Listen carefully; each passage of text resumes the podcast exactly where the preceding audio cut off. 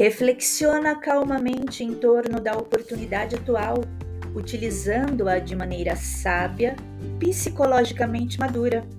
Nada impede que vivas conforme os odiernos padrões de comportamento, porém com o discernimento de os utilizares de maneira proveitosa, em vez de viveres atormentado por eles. Com profunda percepção da psicologia humana, Jesus propôs aos seus discípulos que, ao oferecerem um banquete, não convidassem os poderosos, os ricos, aqueles que poderiam retribuir-lhes o gesto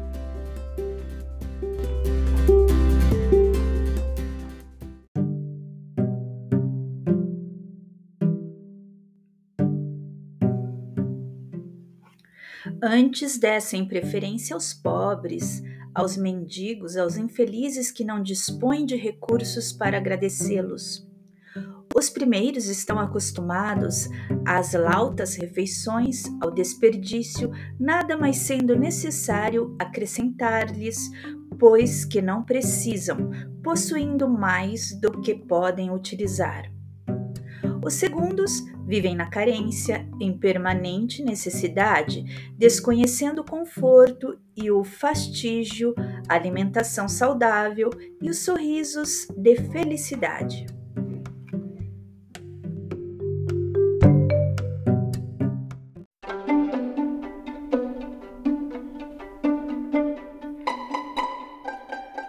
Por isso, torna-se urgente atendê-los, de forma que ainda se possam dignificar, saindo da miséria que os aflige para os momentos de renovação física e moral indispensáveis a uma existência honrada.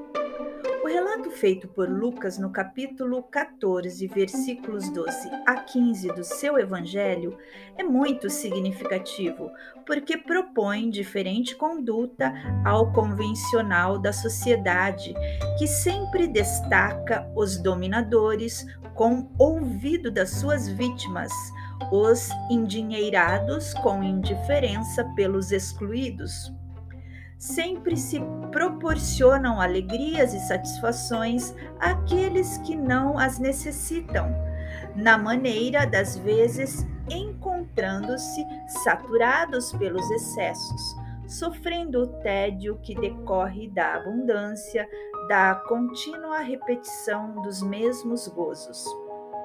Essa permuta interesseira de gentilezas demonstra o estágio egoístico em que se demoram as criaturas distanciadas dos relevantes ideais da solidariedade, do amor fraterno, da bondade.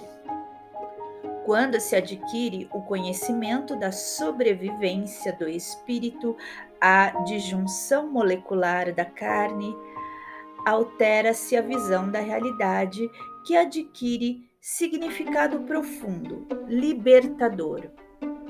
Desenvolve-se-lhe naturalmente a compreensão em torno dos valores éticos e morais, selecionando aqueles que propiciam paz em relação aos outros que não que são como fogo, que são como fogos fatos.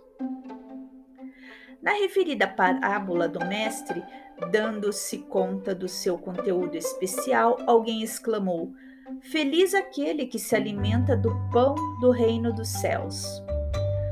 Com que propriedade foi compreendida a lição, porque todo e qualquer alimento logo é consumido e cede lugar a novas necessidades para a máquina fisiológica poder prosseguir funcionando.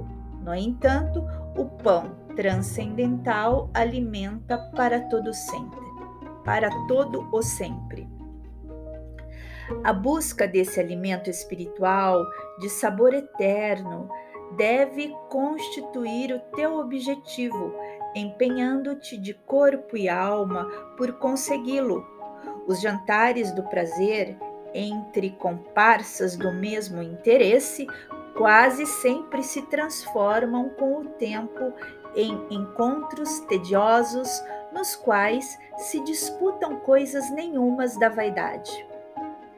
Porque perdem a motivação e o estímulo, somente no exibicionismo encontram sua justificação, de modo a atender à vaidade e à presunção. Por isso, deixam ressaibos de amargura e de frustração. Aplica-te na aquisição dos tesouros morais iluminativos e esparze-os por onde andes. A fome de ternura neste mundo rico de indiferença, mendigos de amor, pobres de paz, necessitados de afeto, aguardam o convite para a fraternidade.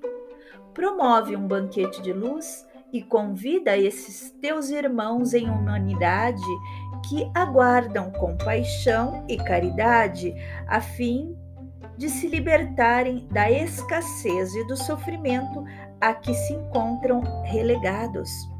Ao realizá-lo, serás surpreendidos pela presença de Jesus, que virá ajudar-te na especial realização, oferecendo o pão do reino dos céus.